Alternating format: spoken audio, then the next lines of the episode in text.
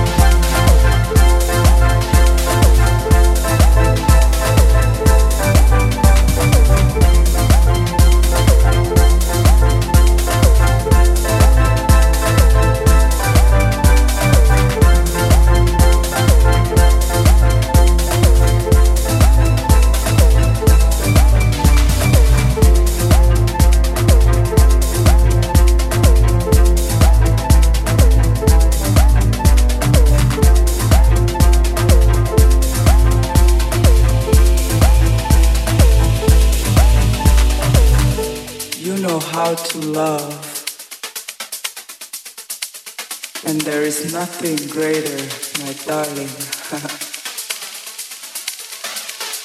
than personal liberation.